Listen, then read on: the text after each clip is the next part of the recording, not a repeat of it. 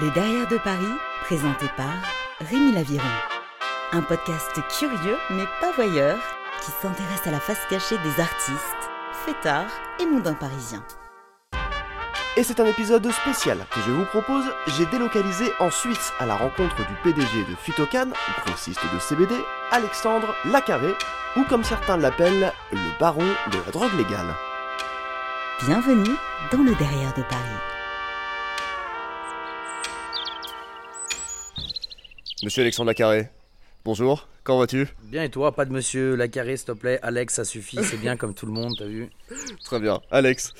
Alors, j'ai euh, fait quelques kilomètres pour te rencontrer, me voilà en Suisse. Il était obligé, pour moi, euh, de venir, alors non loin de Montreux, au cul de tes plantes, euh, pour parler de ton parcours. Alex, fondateur du groupe Phytocan, grossiste de CBD, on te surnomme le baron de la drogue légale. C'est un place qui te plaît bien, ça? Oui, je trouve ça sympathique. Enfin, ça, ça, ça- ça a une part de vérité quand même, j'estime, au vu de la position qu'on a, euh, des volumes qu'on fait. euh, je pense que effectivement, euh, baron, voire peut-être même euh, empereur par la suite, qui sait C'est ça, on s'arrête jamais chez nous. C'est c'est une ambition que tu avais de devenir le plus gros dealer de CBD d'Europe? Euh, non, pas du tout en fait. C'est-à-dire que moi j'ai un background où j'ai fait euh, beaucoup d'immobilier, euh, notamment en Suisse, à Paris aussi. Donc construction de projets, développement, euh, aussi dans les matières premières.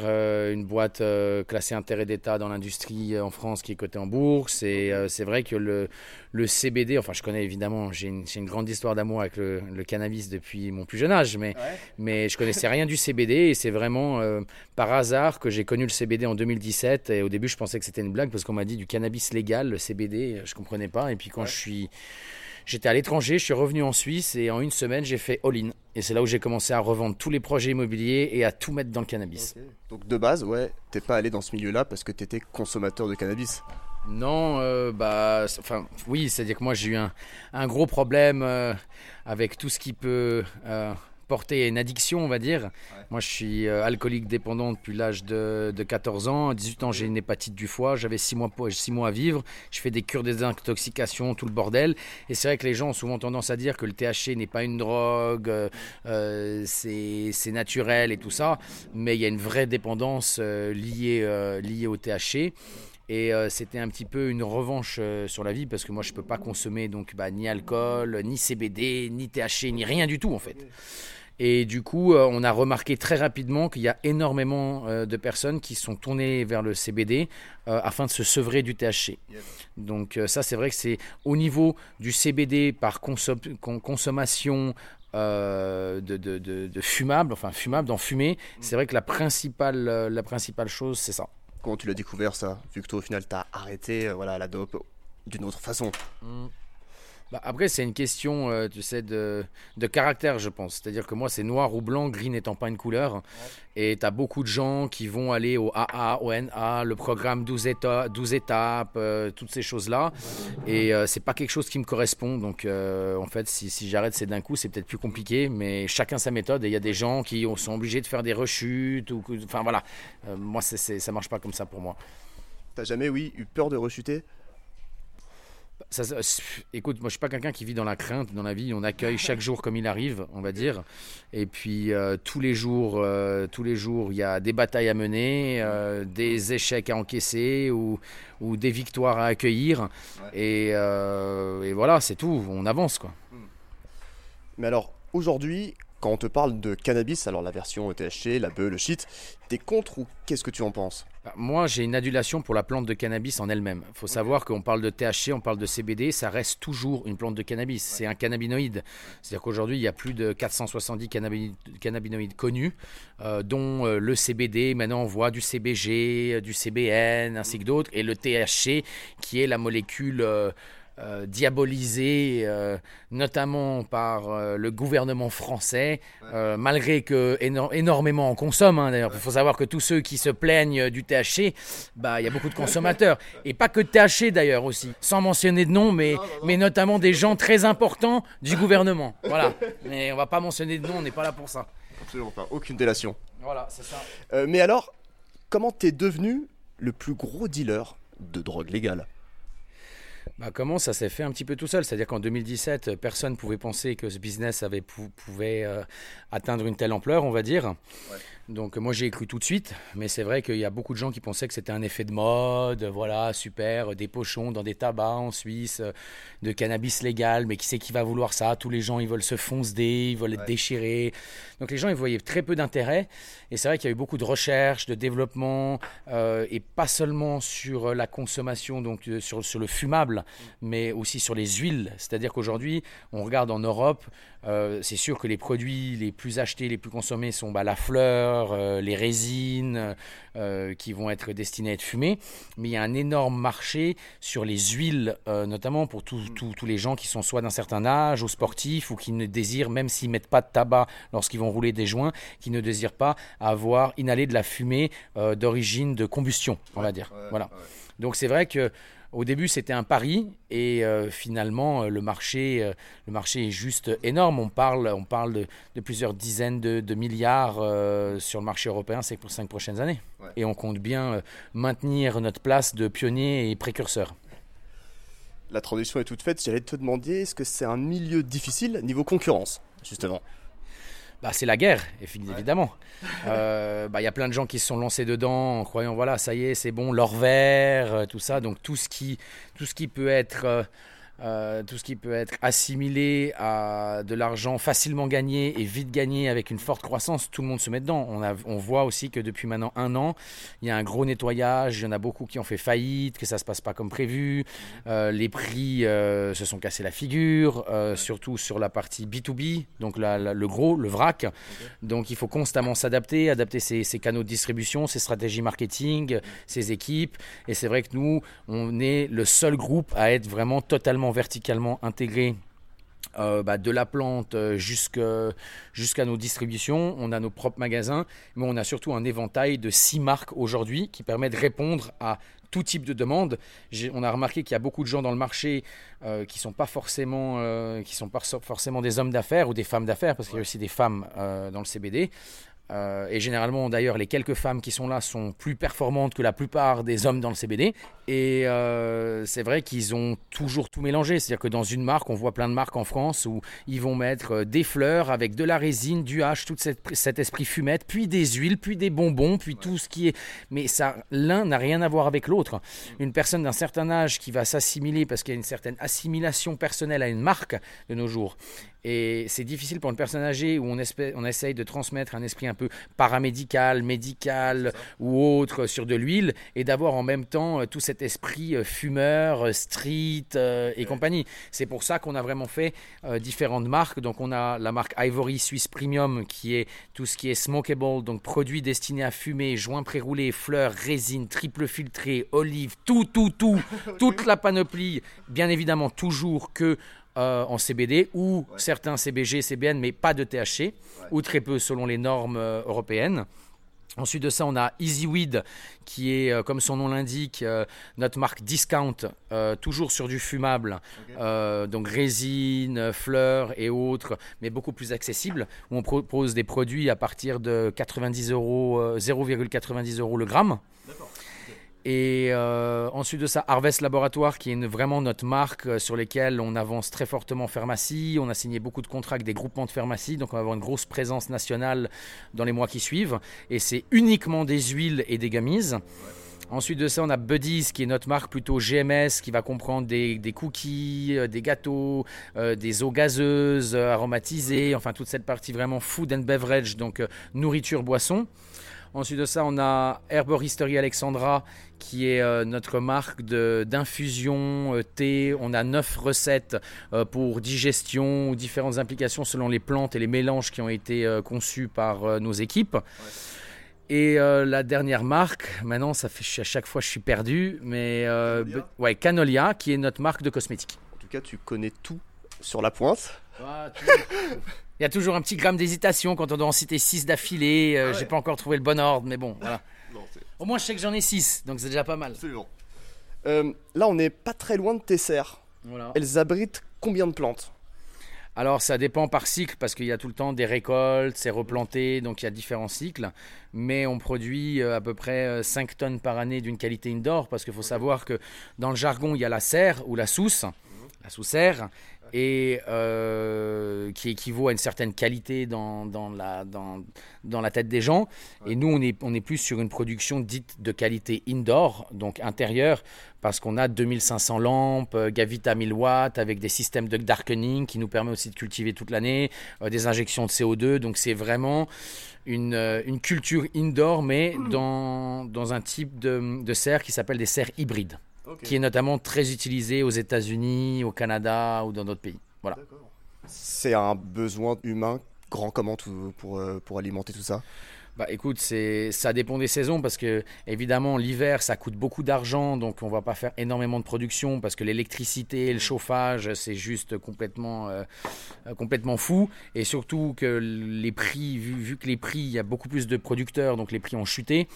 Euh, c'est pas vraiment la saison où il va y avoir le plus de, moyens mis en œuvre pour faire de la grosse culture. Par contre, la vraie saison, c'est euh, bah, c'est maintenant, là, c'est maintenant, tu vas commencer à planter, euh, faire, ton, faire tes clones et tout ça pour une récolte septembre-octobre. Et septembre-octobre, oui, c'est à peu près entre, entre 60 et 100 personnes qui doivent être mises à disposition pour tout le cycle, c'est-à-dire euh, récolter, séchage, parce qu'il y a tout un, cycle à respecter, même aussi pour avoir une vraie qualité. C'est-à-dire que depuis le moment où tu vas faire ta sélection génétique sur des pieds mères pour isoler des, des phénotypes qui ont les meilleurs, le meilleur ratio entre productivité, profil terpénique, donc l'arôme, l'odeur, euh, la densité des, des têtes aussi, la densité des fleurs, parce que le client, euh, s'il va avoir une fleur qui est trop volatile, ça va pas lui plaire. Donc, afin de respecter tous les critères aujourd'hui dits de qualité euh, chez un consommateur, ça demande aussi de s'adapter euh, tant au niveau de la génétique que de tout le traitement. C'est-à-dire qu'après,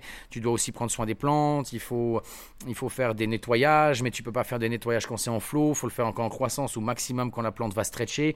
Enfin, ça, c'est, je pense, c'est même la culture, ça serait un podcast à part entière. c'est un sujet qui est très compliqué. Mais pour redire, donc, à part tous ces trucs-là, au niveau de la production, ce qui est très important et ce qui fait, on va dire, 50% de la qualité du produit, c'est vraiment un séchage, un séchage à l'ancienne, pied retourné mhm. de 10 jours, avec un contrôle climatique qui soit constant. Ensuite de ça, trim à la main, pas de machine, donc trimming à la main, et surtout le curing, c'est ce qui va permettre de faire euh, partir la chlorophylle afin qu'on y découvre vraiment l'arôme, euh, soit qui est un peu plus euh, citronné, soit pain ou autre, tous les profils terpéniques, et que ça sente pas la verdure. C'est souvent les gens qui disent ouais mais ça sent le gazon, c'est qu'il y a trop de chlorophylle à l'intérieur. Et le processus du curing, c'est de prendre une fois que la, la, weed a bien évidemment été séchée correctement et trimée, donc manicurée, c'est de le mettre en bidon et tous les jours d'ouvrir 20 minutes parce que la weed quand elle va être dans le noir c'est ce qui va enlever ce qui va permettre que la chlorophylle se détache de la fleur. Et quand tu vas ouvrir le bidon c'est ce qui va permettre que la chlorophylle s'en aille du bidon. Et c'est ce qu'on fait généralement un minimum on va dire c'est deux semaines. Un curing qui est exceptionnel c'est deux mois. Mais ça c'est plus dans le taché euh, parce que c'est pas les mêmes coûts de vente c'est pas les mêmes coûts. Enfin voilà c'est pas les mêmes marges. Mais euh, ça c'est un point qui est, qui est important. Voilà et d'ailleurs, tu recrutes comment? Tu cherches d'anciens dealers ou tu vas chez Pôle emploi ou... Euh? Non, alors, faut, alors, il faut vraiment distinguer euh, c'est-à-dire, comme je t'ai dit, on a un groupe qui est verticalement intégré, de la production à la manufacture, à la distribution, au marketing. Donc, c'est pas du tout les mêmes, euh, les mêmes canaux de recrutement entre des gens pour la production. C'est-à-dire, la production, c'est plutôt des gens qui ont évidemment euh, fait pousser dans le TH, parce que trouver des gens qui ont de l'expérience dans le cannabis, le CBD étant une nouvelle industrie, il a fallu trouver des gens qui avaient de l'expérience bah, dans le THC. Donc, et après, c'est du bouche à oreille, les gens montent leurs équipes. Donc, c'est vrai que c'est des gens qui ont un petit peu leur style, souvent des gens un peu hippies, on va dire, qui écoutent leur style de musique, qui ont leur manière de s'habiller, qui ont leur manière de se coiffer les cheveux. Souvent, ils ont des dreadlocks ou autre, mais c'est des gens qui sont, euh, qui sont très perfectionnistes, très amoureux de la plante. Donc, c'est des travailleurs qui sont vraiment, euh, euh, qui sont très, vraiment très investis, devrais-je dire.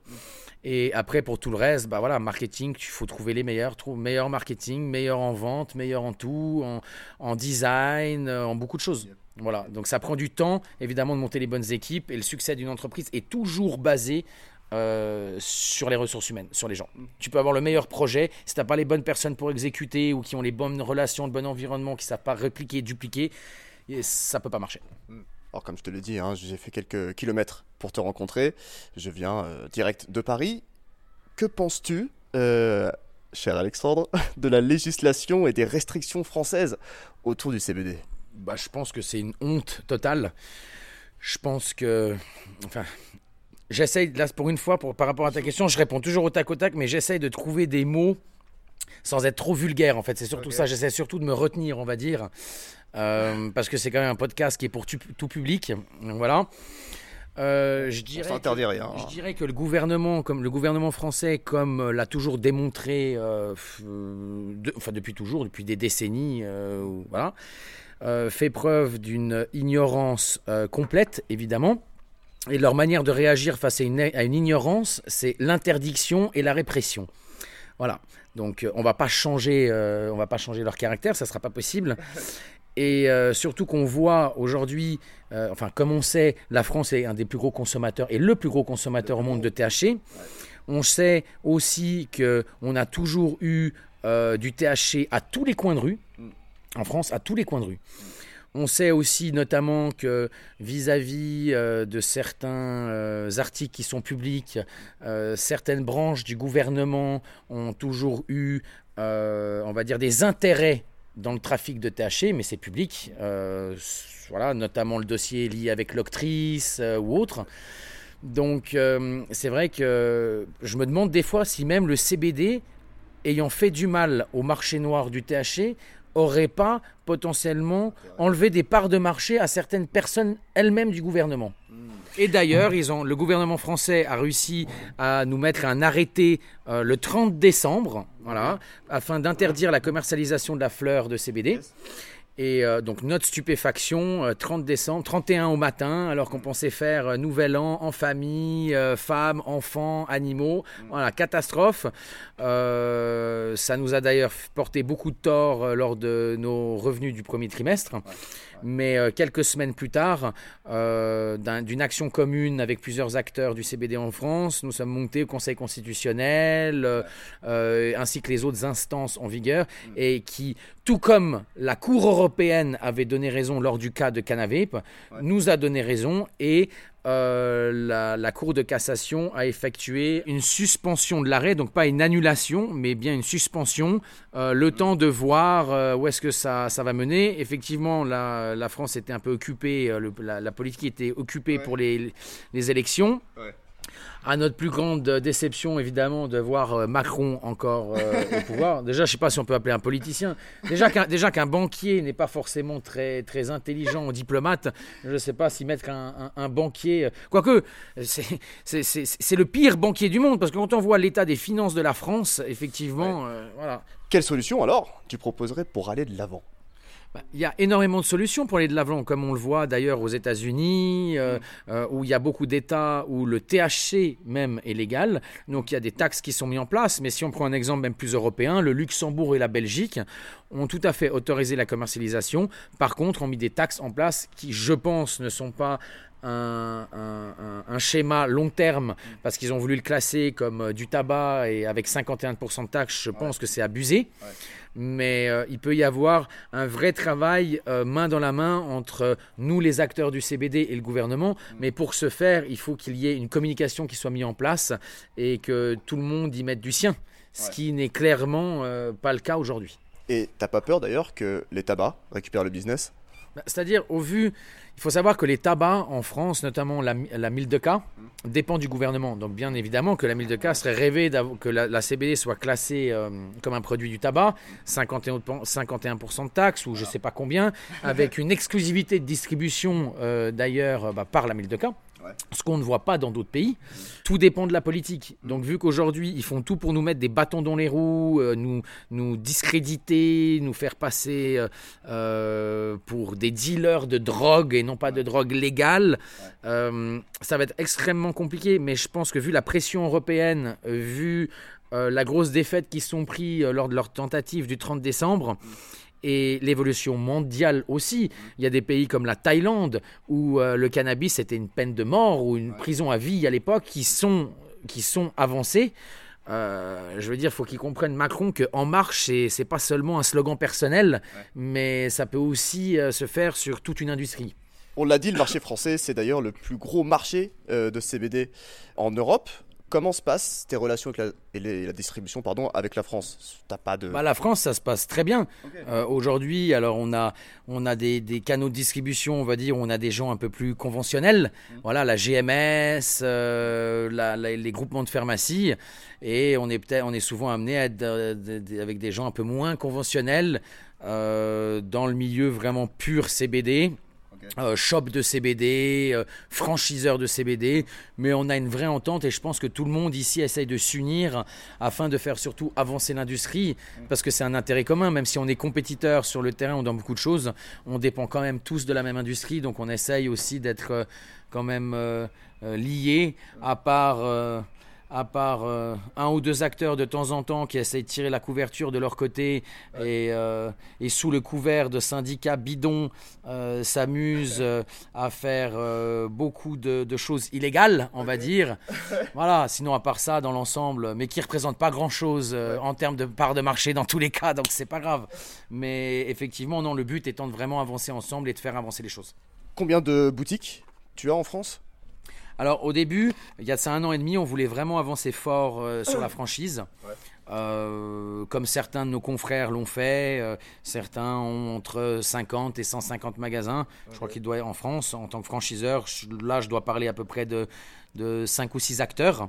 Il y a à peu près 2500 boutiques de CBD en France. Et c'est vrai que très rapidement, on s'est rencontré que ça prend énormément de temps. Et puis la franchise, c'est aussi difficile à gérer. C'est pas comme des magasins en propre. Donc euh, c'est beaucoup de temps. Et finalement, euh, on a surtout mis notre priorité sur l'installation de nos marques et créer tous ces univers afin de pouvoir pénétrer le milieu de la franchise ou de la distribution plus facilement. Donc aujourd'hui, on a six magasins en France et un magasin à Chypre. Et euh, je pense que cette année, nous allons avoir à peu près 15 ouvertures, mais on fera surtout le choix d'ouvrir des magasins en propre aussi par la suite.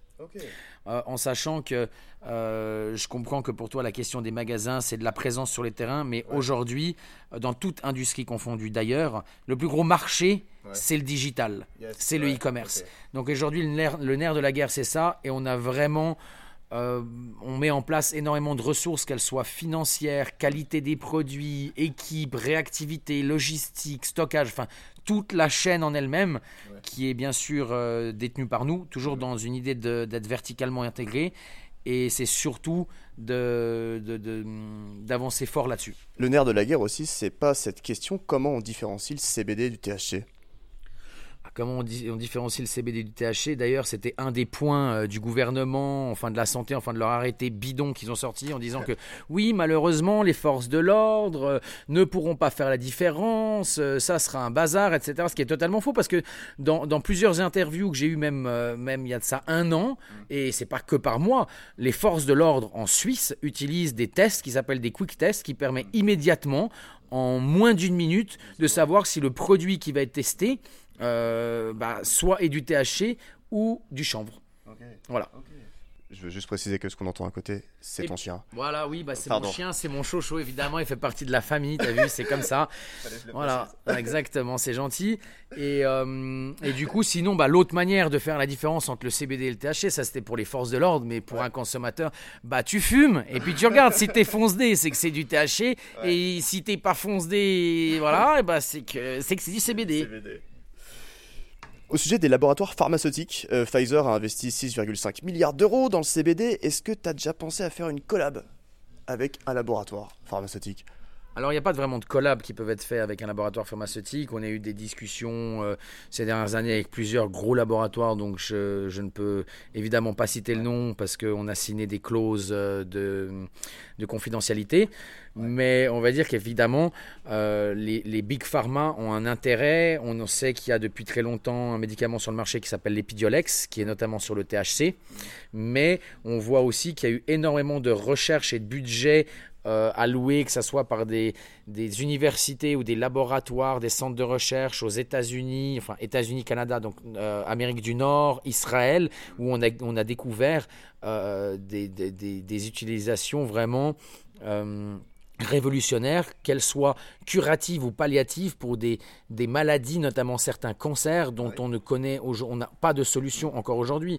Donc je pense que c'est que le début et évidemment il va y avoir un énorme marché, tout comme on a entendu beaucoup parler euh, de la psilocybine, qui est la molécule du champignon hallucinogène, euh, qui permet notamment pour tous les dépressifs, parce que la dépression est une maladie mondiale euh, qui mène parfois à, des, à des sujets dramatiques comme le suicide, et que bah, on a découvert que que ça soit dans la psilocybine ou des cannabinoïdes qui, soient, qui aient une, euh, un effet euh, psychoactif ou non, euh, peuvent être assez révolutionnaires. Et je pense que ces 20 prochaines années, la plante de cannabis qui a été tant rejetée, critiquée et diabolisée, va apporter énormément de soulagement et d'opportunités à beaucoup de personnes, notamment des patients.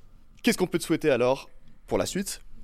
Nous souhaiter, euh, je ne sais pas, mais peut-être nous accompagner, nous soutenir, euh, venir consulter euh, nos sites, les produits que nous offrons, potentiellement rejoindre notre communauté, voilà, nous suivre bah, dans notre évolution. Il y a beaucoup de choses qui se passent.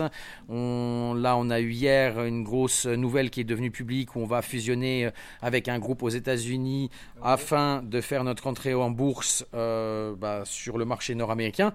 Parce que comme je l'avais dit dans plusieurs interviews, on devait faire une entrée en bourse euh, bah, fin 2021, mhm. en sachant que ça a été euh, très compliqué avec l'AMF, qui est euh, l'agent des marchés en France qui ne voyait pas une entrée en bourse d'un acteur euh, du cannabis, euh, même si c'est du CBD, ne le voyait pas d'un bon oeil. Donc euh, voilà, je dirais, je dirais continuer à soutenir pour ceux qui le font. Ceux qui veulent nous critiquer, bah, qui continuent à nous critiquer, même, même encore plus. Parce que quand on fait des choses dans la vie, il y a un dicton qui dit bah, qu'on parle de nous en bien ou en mal, c'est égal. L'important, c'est qu'on parle de nous. Parce que quand on fait des choses, on va forcément parler de nous. Et quand on parle pas de nous, et eh bah, c'est qu'on fait rien. Voilà. Alexandre, on va finir cet épisode avec un court question-réponse. Euh, si tu le veux bien, c'est une dizaine de questions. Ah mais c'est hein. bon là maintenant on va faire des questions euh, plus questions ouvertes, questions fermées, court c'est oui non. oui non, blanc noir, presque blanc, ça. blanc noir, blanc noir. Vas-y c'est bon. Très bien alors si tu étais alors vu que c'est le derrière de Paris, euh, ça tourne un petit peu autour. Je vois la première question. Si tu étais un quartier de Paris. Oui, évidemment, Paris c'est la France. Hein, vous les Parisiens, Paris c'est la France. Si moi j'étais un quartier. Ouais. C'est une question compliquée, mais Paris Grande Couronne. Je sais pas si c'est un quartier, mais ça réunit un petit peu toute mon affection personnelle. Voilà. Très bien. Si tu étais un alcool, un cocktail. Long Island Iced Tea. Si tu devais revivre une soirée de ta vie, ça serait laquelle? Mon mariage. Et une soirée que tu ne voudrais surtout pas revivre Il y en a plusieurs qui passent. ah là là, les bâtards. euh, on regrette rien, on assume tout. Une musique que tu adores alors écoute, euh, musique que j'adore, c'est compliqué de répondre au tac au tac parce que j'ai un petit côté, euh, comment dire, euh, bipolaire ou schizophrène. C'est ce que les gens me disent quand ils voient ma playlist YouTube. Donc selon mon humeur, ça va être du tout à rien, j'aime tout. Ça va être vraiment pas vis-à-vis du beat ou autre, mais autant du jazz que de la musique française, que, que du rap, que de, de tout. De tout. Et, en ce moment, en ce moment là, j'écoute. Je suis dans une période de ma vie un peu, euh, voilà, un peu, un peu speed, on va dire, avec tout ce qui se passe. Euh, en ce moment, c'est euh, surtout rap français old school, donc années 80, 90, truc un peu vrai, sale. Une musique que tu détestes. Spice Girl. Ok. Un monument que tu adores et pourquoi? Le jet d'eau de Genève, parce qu'il faut être un peu nationaliste quand même. et enfin, ta définition du bonheur. Travail, famille et surtout pas la patrie. Merci beaucoup, Alexandre Lacarré, d'avoir accepté cet échange. Je vais goûter un petit peu. Euh, ton CBD, ça m'intéresse. à bientôt, Alexandre. Allez, merci beaucoup d'avoir fait le déplacement, en tout cas. C'est un plaisir et euh, on espère bah, qu'on fera pas mal de choses par la suite ensemble. Merci beaucoup. Hein.